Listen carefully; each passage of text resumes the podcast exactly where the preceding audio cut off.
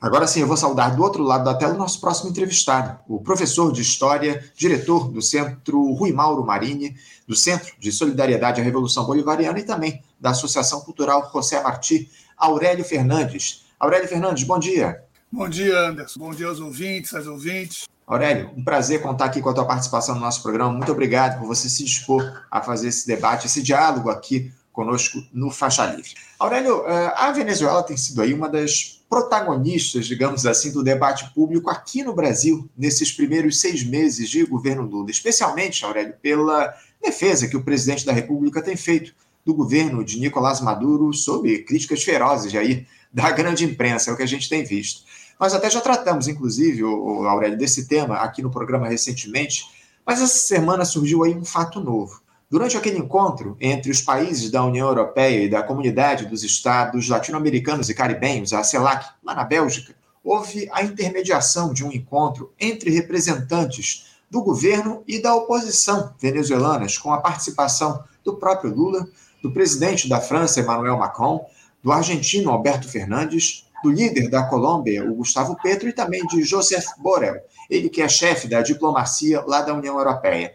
A pauta foi a possibilidade, Aurélio, de um acordo por eleições ditas livres lá na Venezuela. Há muitos questionamentos aí sobre o processo eleitoral no país, sobre a própria democracia por lá. Há acusações de perseguição de governistas a opositores. Muitos postulantes à sucessão de Nicolás Maduro teriam sido retirados da disputa eleitoral nos últimos anos, enfim. A ideia é que, caso uh, haja esse acordo para que o processo ocorra sem suspeitas de fraudes, com a observação internacional, as sanções estabelecidas contra a Venezuela até aqui seriam retiradas. Aurélio, o que, é que representa, na tua avaliação, essa negociação que foi intermediada por membros da CELAC e da União Europeia por eleições limpas na Venezuela? Como é que você vê essas discussões? Bom, inicialmente tem que ser claro o seguinte: as eleições na Venezuela são livres. Eu tive duas vezes como observador internacional no processo eleitoral.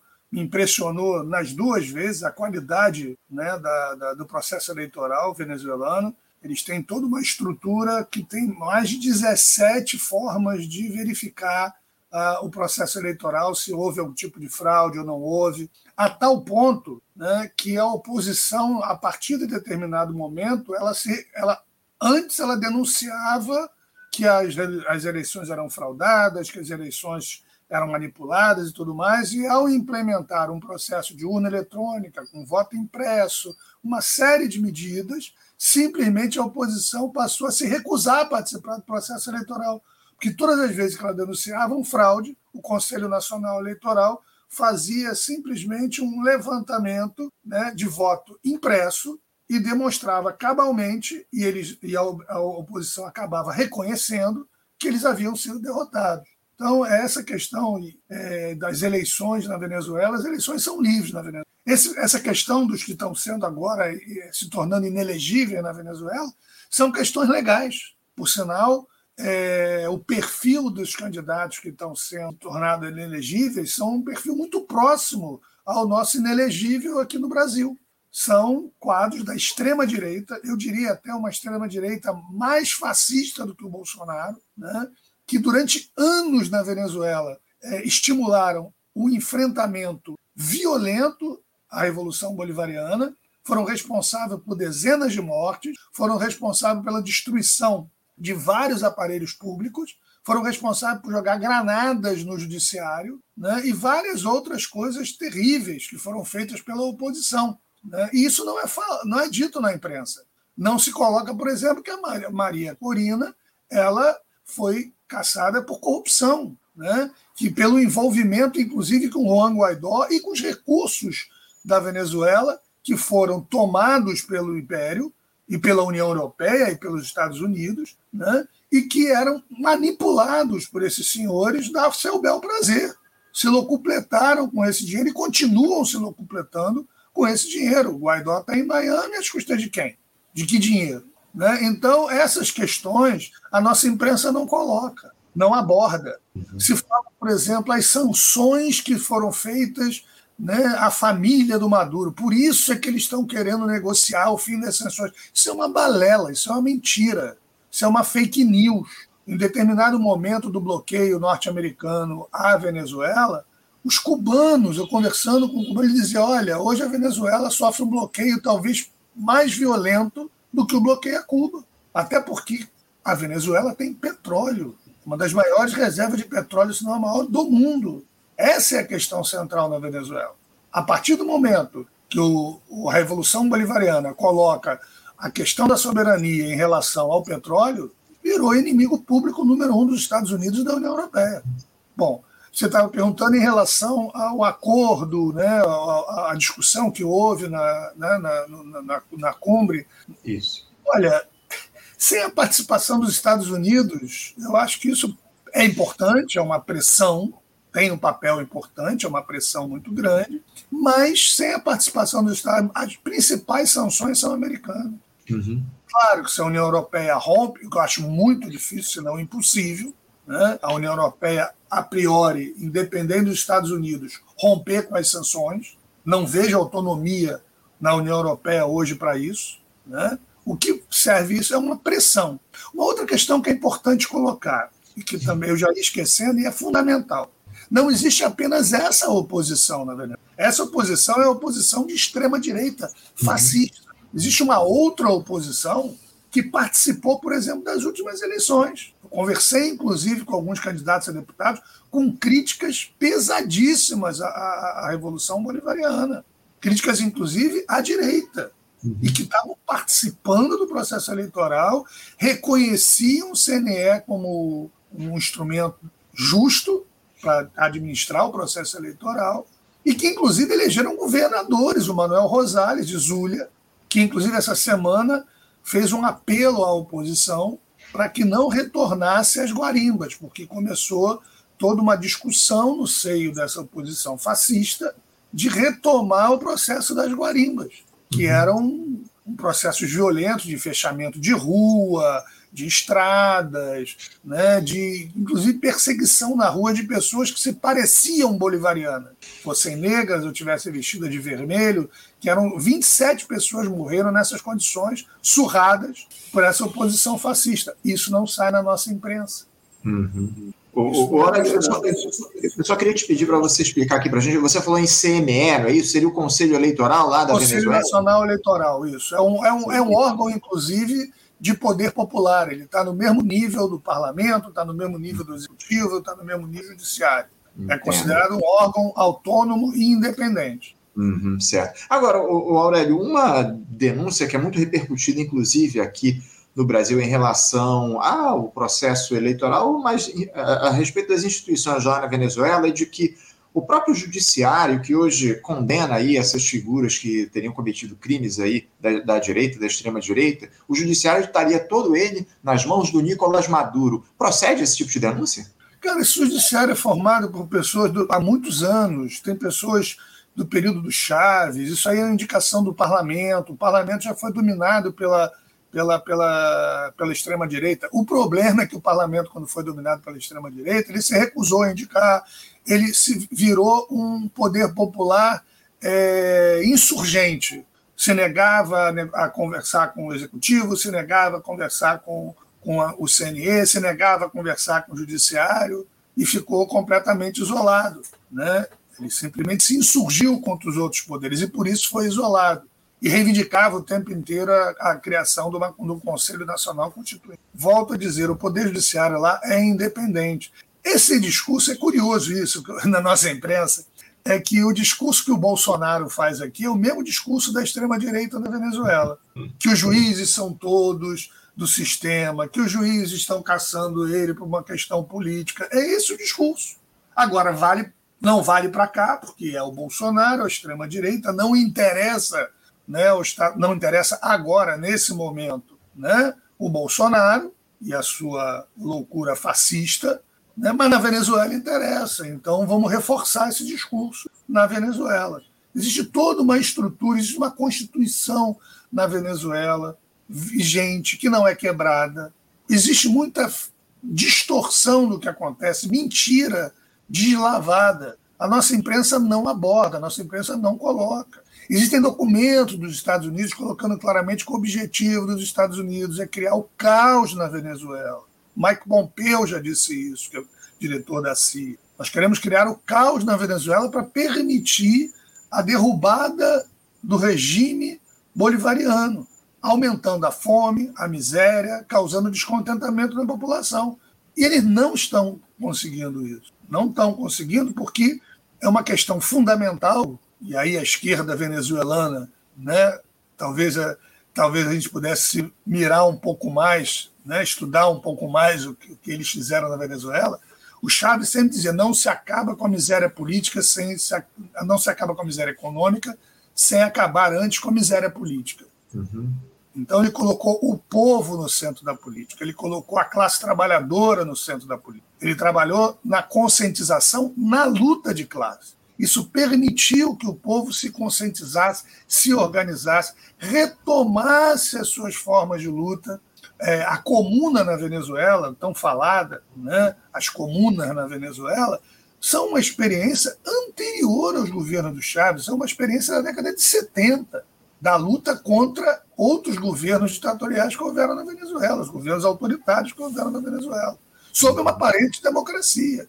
O, o, o Aurélio, eu, eu tenho uma, uma. Se fala aqui na grande imprensa do nosso país de que há um cenário de, de, de miséria muito amplo lá na Venezuela. Eu queria que você falasse um pouco a respeito disso. De fato, há o quadro de miserabilidade lá no, no país sul-americano ele é ampliado, assim como tenta se vender aqui na imprensa do nosso país, especialmente a partir dessas sanções que são estabelecidas lá pelos Estados Unidos. Como é que você coloca essa situação de miserabilidade lá na Venezuela, até em comparação com o que há aqui no nosso país? Alguns meses atrás, eu não me lembro se era um torcedor do Corinthians, mas foi algum time aqui do Brasil que foi jogar na Venezuela. E ele filmou, ele não era um militante, nada disso, ele ficou filmando ele caminhando na rua e ele dizendo: Eu estou impressionado porque eu imaginei que ia chegar aqui e ia ver um monte de gente na rua e eu estou vendo menos gente na rua do que em São Paulo. Entendeu? Eu não estou vendo a miséria que dizem que os supermercados estão vazios, que está tudo vazio, que tem uma miséria. Eu não estou conseguindo enxergar isso. Porque realmente, claro que houve um problema seríssimo com os bloqueios, falta de remédio, mas aí não foi uma responsabilidade da Revolução Bolivariana. Isso aí foi fruto do bloqueio. Então faltou uma série de coisas. Só que, por outro lado, o governo teve uma atitude é, célere para resolver a questão. Criou as CLAPs, que eram as cestas que são distribuídas para toda a população. Uhum. É, isso garantiu que não houvesse, por exemplo, um aumento da fome na Venezuela. É, claro, existe pobreza? Existe pobreza. Aliás, na Venezuela, antes do Chávez, 70% da população morava em favela. A miséria era violentíssima na Venezuela. A elite dominante ia fazer compras nos supermercados em Miami, de avião. Foi isso que eles perderam e que eles não perdoam a Revolução Bolivariana por isso. Então não existe esse nível de miséria na Venezuela que é colocado. Existe pobreza. Ela hoje é um país pobre, apesar de estar né, deitado em cima de um, uma riqueza brutal, uhum. é um uhum. país pobre. Por quê? Fundamentalmente devido aos bloqueios. Se você estudar o desenvolvimento econômico da Venezuela, do, governo, do primeiro governo Chávez até os bloqueios, você viu um processo de crescimento, de aumento do, do índice de melhoria de vida da população. Uhum. Isso vai dar uma, uma trava com os bloqueios. E o objetivo do bloqueio é esse o objetivo do bloqueio é esse: é criar fome, é criar miséria, né? é criar o descontentamento. A produção de petróleo da Venezuela caiu brutalmente por causa do bloqueio. Não só por não comprar, não vender, mas também porque não tinha peça de reposição para as refinarias e por aí vai. Sim, sim. Aurélio, eu tenho, eu tenho muitas perguntas aqui dos nossos espectadores, mas antes de eu trazer aqui é, alguns desses questionamentos, eu queria também te perguntar o seguinte: a posição do presidente Lula demonstrando aí apoio e confiança nas ações do governo do Nicolás Maduro, isso reflete a realidade da Venezuela, o Aurélio? A maioria do povo venezuelano apoia de fato a administração do sucessor de Hugo Chávez? Sim, eu respondo isso uma forma calma e objetiva, sim. Porque se não apoiasse, com certeza haveria um espaço muito maior um poder político muito maior dessa extrema-direita fascista. Você imagina o volume de recursos que essas pessoas contam né, do que foi roubado do povo venezuelano e entregue nas mãos do senhor Guaidó, uhum. como presidente autoproclamado. O volume de recursos que eles têm, que pode ser aplicado, e é aplicado o tempo inteiro, né, para tentar viabilizar politicamente esse setor de oposição, demonstra que eles não têm é, peso político. Na última eleição falaram, ah, mas houve muita abstenção na Venezuela, teve, sei lá, 40% de abstenção, 30% de abstenção, 26%. Vai ver abstenção na eleição americana, vai ver abstenção em eleições na Europa, vai ver abstenção aqui no Brasil. Mas na Venezuela é diferente, tem que chamar a atenção da abstenção. maior parte daquela abstenção são eleitores da oposição que desistiram. Sim. Que disseram, pô, não vale a pena.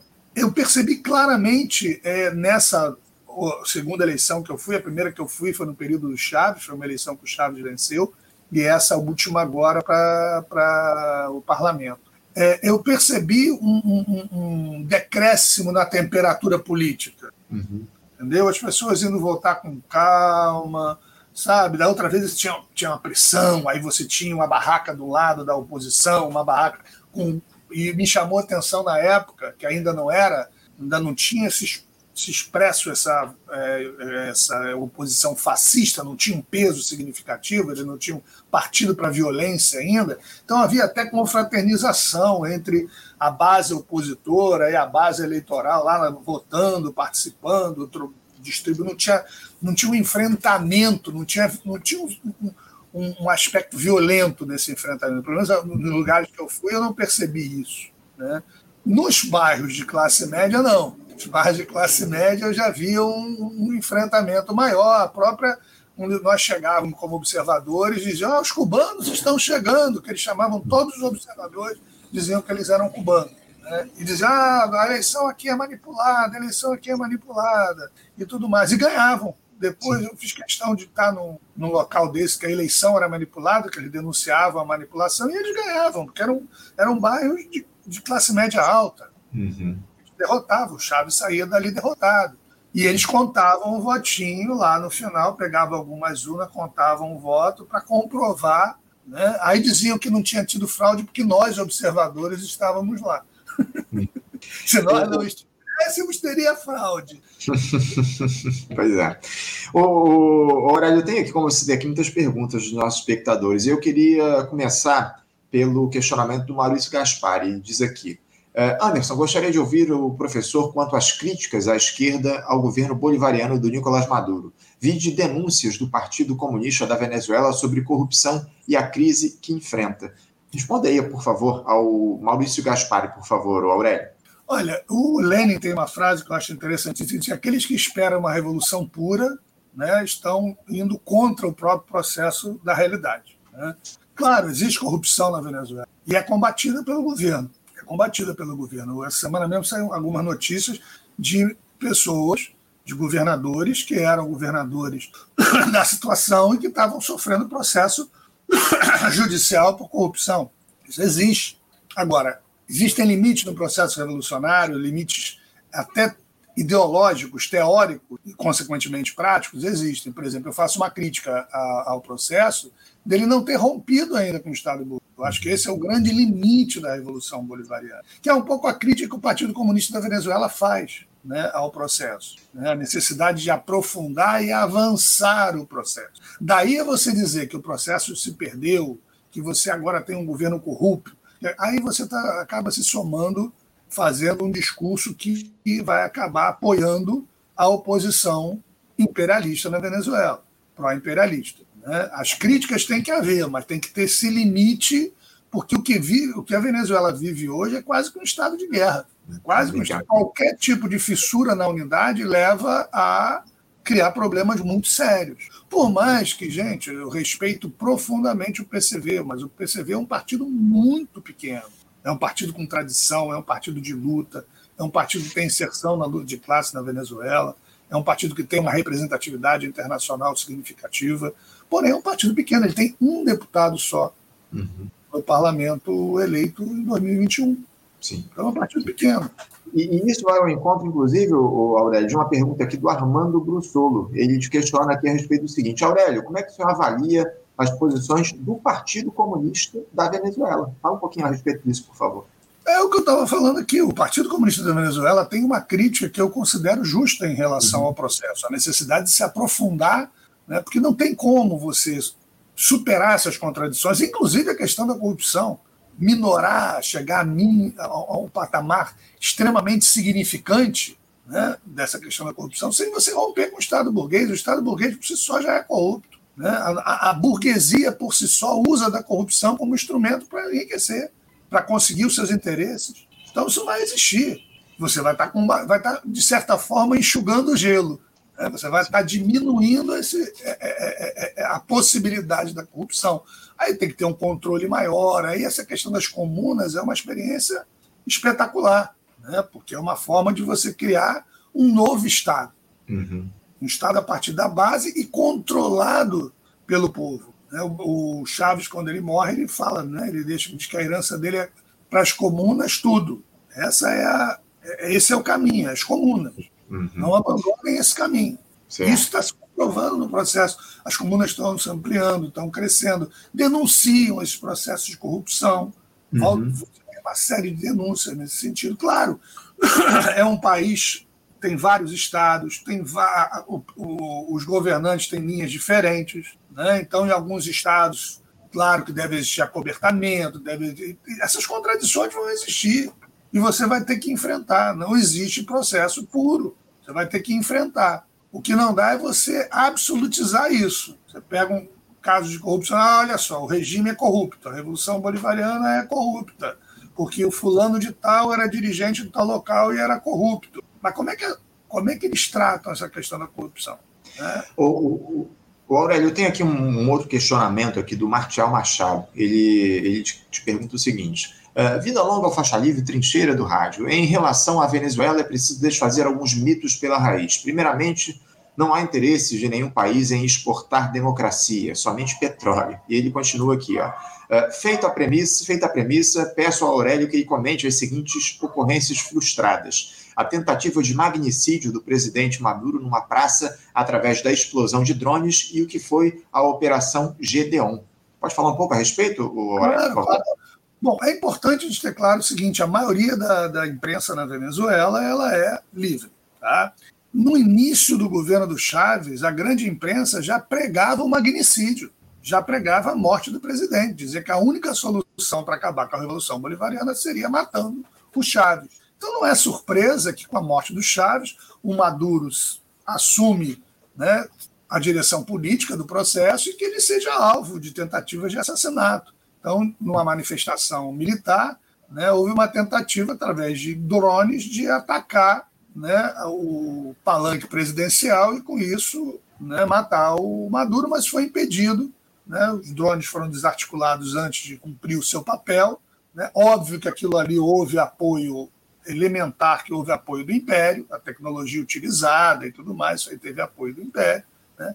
E depois a Operação Gedeon e todo o processo que teve de mercenários tentando entrar na Venezuela, com o objetivo de matar altos dirigentes do PSUV, do governo, né? e que, curiosamente, né, foram humilhados quando foram presos numa comuna de pescadores. Os uhum. pescadores prenderam esses mercenários, os rambos americanos lá foram presos por pescadores venezuelanos e bolivarianos e amarrados em frente à, à comuna de pescadores né, de uma forma humilhante. Né? Então, e isso foi denunciado na época na imprensa. Nem a imprensa burguesa teve condições de esconder o que estava acontecendo, mas os Estados Unidos falou que não tinha nada a ver, que provavelmente né, deu a entender que com o dinheiro que a oposição tinha, ela comprou os mercenários para ir lá. Tentaram fazer, queriam fazer com o Maduro o que fizeram com o presidente do Haiti.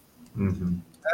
Invadir o Haiti, um grupo de mercenários, ir no Palácio de Governo e assassinar o presidente. Claro, claro. Ô, ô, Aurélio, eu já estou com o meu tempo aqui ultrapassado, mas eu ainda preciso te fazer uma última pergunta, porque uh, muito se fala aí a respeito de interesses dos países é, dos países europeus, dos Estados Unidos, em relação ao petróleo da Venezuela. Agora, é, essa tentativa aí de se construir um acordo é, a respeito das eleições por lá, isso traz também outros interesses por trás. Eu queria que você falasse um pouco a respeito disso. É o, quais são os interesses desses países europeus sobre a Venezuela nesse momento, Aurélio?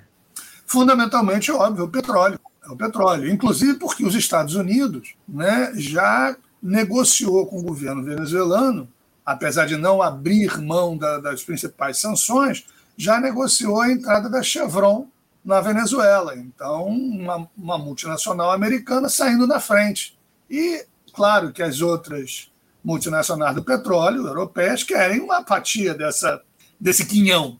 Né? Então, isso aí faz parte desse jogo político em torno da questão do petróleo.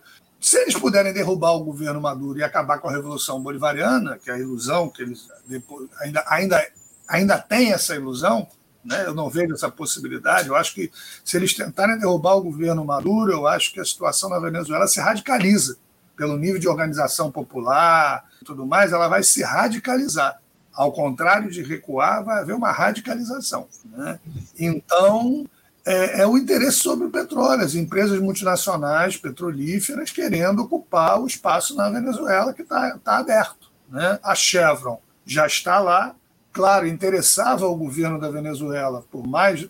É uma contradição, aliás, sempre utilizada pela esquerda cipaia aqui no Brasil, né? Ah, olha só, é anti-imperialista, mas vende petróleo para os Estados Unidos, não sei o quê, mas é, era uma, é uma forma de conseguir divisas. Uhum. Vão fazer o quê? Vão fazer um auto-bloqueio? Porque o que acontece na Venezuela, uma vez eu vi isso, eu achei espetacular. É como se você e a sua família estivessem na sua casa e simplesmente alguém fizesse um muro em torno da sua casa, não permitisse você sair para comprar alimento, não permitisse você pagar a luz, não, nada, nada, e depois dissesse para sua família: a culpa é dele. Ele é que é responsável por isso pai de família que é responsável por isso, não quem colocou o muro em torno da sua casa. Sim. Hoje essa é a situação da Venezuela. De Cuba também. Sim, sim, de Cuba, muito bem colocado. Cuba passa aí pelo, por sanções aí, como a Venezuela nesse momento atravessa. O Aurélio, eu tinha mais perguntas aqui para a gente continuar o nosso papo, mas infelizmente meu tempo já está mais do que esgotado. Eu preciso encerrar o nosso papo, mas certamente a gente vai ter outras oportunidades aqui para discutir a situação da Venezuela, inclusive trazer críticas aqui, porque há críticas em relação a, a essa, a, as defesas aí que você fez em relação à Venezuela, dos nossos espectadores, e eu, eu vou trazê-las aqui numa outra oportunidade para a gente conversar a respeito. Eu agradeço muito, Aurélia, a tua participação aqui conosco. Te desejo aí um ótimo dia. Muito obrigado por você conceder essa entrevista aqui para a gente. Eu que agradeço o espaço. Quem dera que toda a imprensa brasileira desse espaço, dessa com a possibilidade de debater questões sobre Venezuela, sobre Cuba, seria fundamental. Mas é esperar demais né, da grande imprensa. Ainda bem que temos o faixa livre. Obrigado, Aurélio, pelas palavras, pela participação aqui conosco, pelo apoio. Um abraço para você, Aurélio. Até a próxima. Conversamos aqui com Aurélio Fernandes. Aurélio Fernandes, que é professor de História, diretor do Centro Rui Mauro Marini, do Comitê de Solidariedade à Revolução Bolivariana e da Associação Cultural José Martí. Ele que falou aí a respeito da situação lá na Venezuela, enfim, dessa tentativa da construção de um acordo lá na Bélgica, na reunião lá da CELAC com a União Europeia sobre eleições livres, aí, entre aspas, na Venezuela, enfim, muito importante esse papo que a gente bateu aqui no programa de hoje com o Aurélio Fernandes a respeito da situação lá na Venezuela. Você, ouvinte do Faixa Livre, pode ajudar a mantê-lo no ar. Faça sua contribuição diretamente na conta do Banco Itaú, agência 6157, conta corrente 99360, dígito 8. Esta conta encontra-se em nome do Sindicato dos Professores do Município do Rio de Janeiro e região, o Simpro Rio, uma das nossas entidades patrocinadoras, mas seus recursos são destinados exclusivamente para o financiamento do nosso programa. Você pode fazer sua doação de qualquer valor, utilizando também a nossa chave Pix, que é ouvinte@programafaixalivre.com.br. Sua contribuição é fundamental para a manutenção desta trincheira progressista no ar.